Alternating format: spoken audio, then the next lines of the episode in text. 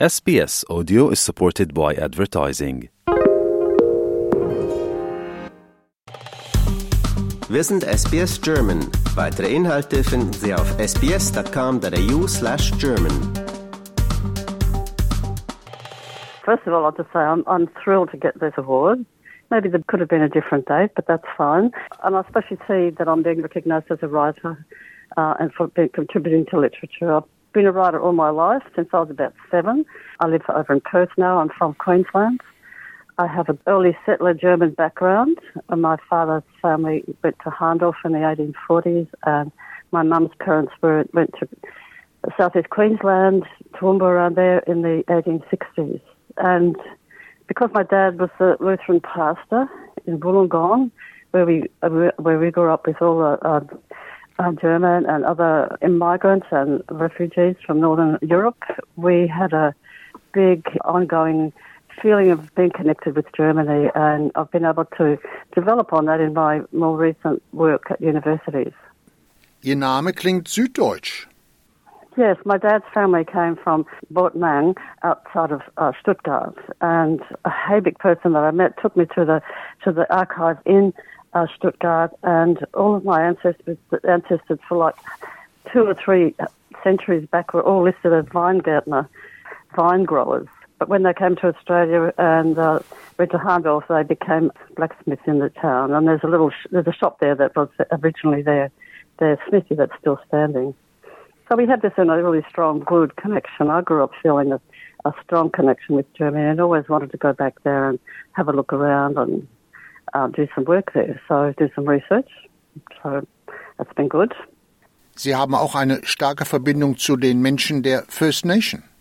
Absolutely, absolutely. You know, I, I was just thinking because now my husband's a, um, a Noongar man, so that's a name for uh, Aboriginal people over here in the southwest. Uh, we met in the 1980s, and his, we're soulmates. You know, we just get on really well and work together as a team doing research. And we we now have about we you know we're, we're busy growing up a family of of adults, but with we've got about 18 grand and great grandchildren now. So the last, last count, but one on one on the way, another one on the way.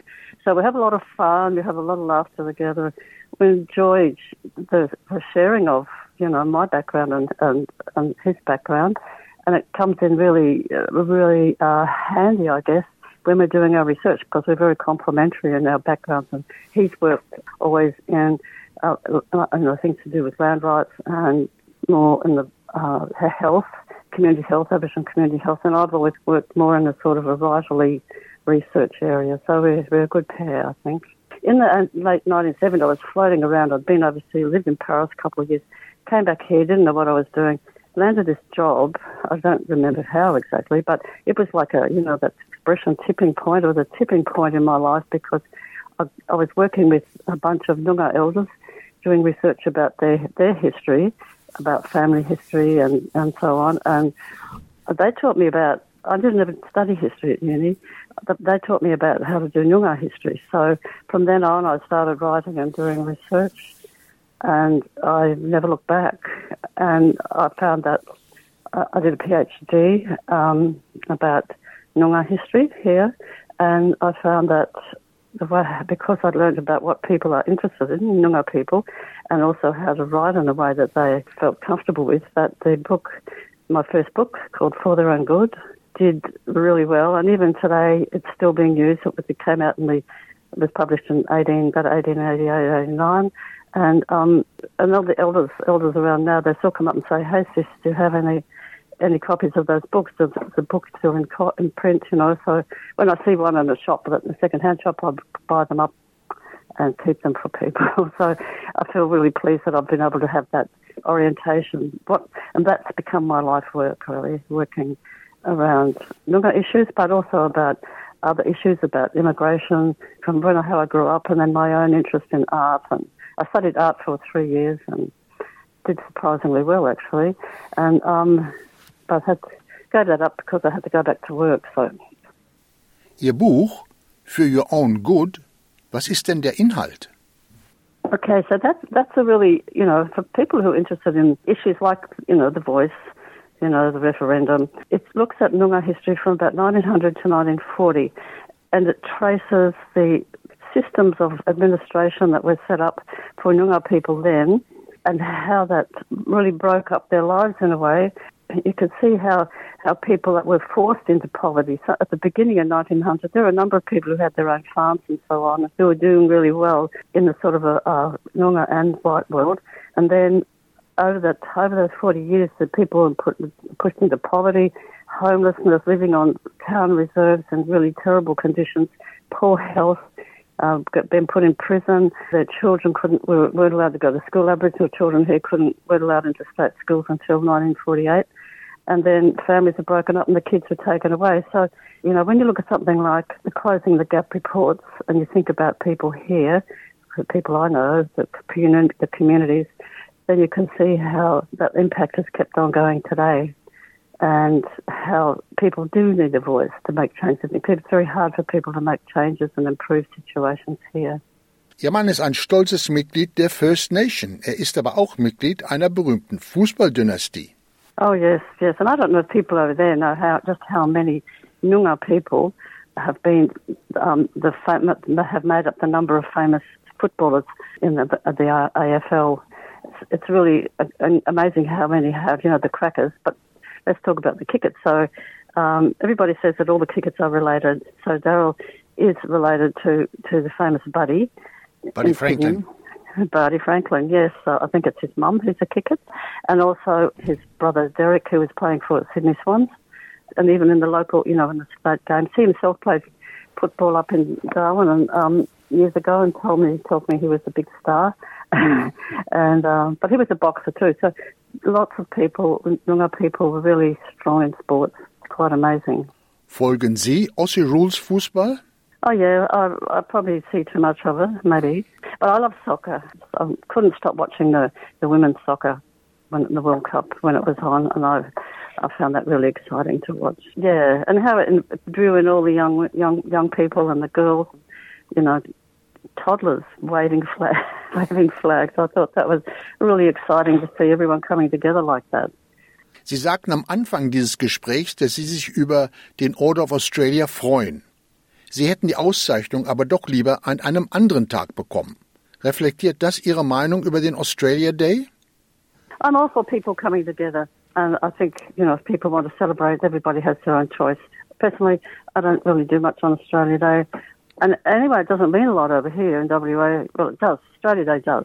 But if people in, over here looked at looked at our local history, then Australia, WA wasn't even was only colonised in 1829 officially, and, and our foundation day, as it's called, is, is in the middle of June. So it's all a bit out of kilter. But you know, I think I get a bit disappointed with the, with how the media picks up on some of the things. You know, I noticed that uh, one of the uh, council members uh, local council members over east uh, said that they should stop having um, welcome to country ceremonies.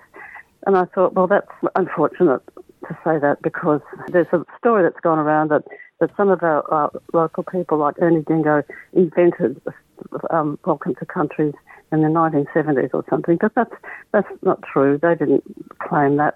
And the fact is that these sort of welcoming people to country ceremonies have been going on for, you know, if it's 60,000 years that Aboriginal people have been in Australia, that's how long they've been going on because they had great big uh, gatherings of people amongst themselves before white people came and there were always these ceremonies that were, that were, had to be held because pe- before people could sit down together and feel comfortable. And there's, I don't know if people in, over there have heard about the um, big mission here called New Norcia. It's on the tourist map, so probably some people have been there. But the man who set that up, you know, Bishop Salvado, he records how he he uh, one of those ceremonies that he went through before he could sit down and talk to the men, Aboriginal men who were waiting to talk to him. So it's it's an ancient tradition, and I think it's a it's a pity that people are bringing that difference up again. It's been in the news before; it comes up regularly. I think that's a pity. Das Voice-Referendum ist gescheitert. Aber hoffen Sie trotzdem, dass Australier und First Nations Mitglieder eines Tages gemeinsam zusammenkommen und äh, unsere Probleme lösen? Mm, I don't think you're ever going to get any big group of white Australians or Aboriginal people for that matter to agree just on one thing. We all have our own views on things, but we certainly could come together and work together with our different views. And I um I I think that there's I don't know, I hope for that, but I I think that there's lots of examples around now that um, uh, we can look to where people are doing that, and I'd like to make a special um, congratulations to our West Australian of the Year over here, Mrs. Um, Mechelle Turvey, because her her young son was beaten up on his way home from school, 12 year old boy, and he died about 10 days later in hospital. And her response, I think, is, is quite amazing. She um, became part of a, I think the became a very well-known matter, and there was a national mourning day for that boy. But uh, following on from then, she's been spending her time, and this is what she's being recognised for, of by working uh, and having training sessions with the police here in Western Australia about how to deal with victims of crime, particularly Aboriginal people who experience this. And I think, you know, oh, hats off to her. That's that's wonderful. And I just like to think that we're all people like myself, my husband, there's a lot of people out there who are really working hard to foster strong relationships between younger people and, and white people. So I look forward to better days so that people can be cooperating more with each other. That's what we what we hope for. And I think that doing things together instead of having shouting matches like happened with the um, voice, with the referendum and, and attacking people, I think that's a way to go. Das ist ein schönes Schlusswort, Frau Hebig. Ich bedanke mich bei Ihnen und Gratulation noch einmal zu Ihrer Auszeichnung. Lust auf weitere Interviews und Geschichten? Uns gibt's auf allen großen Podcast-Plattformen wie Apple, Google und Spotify.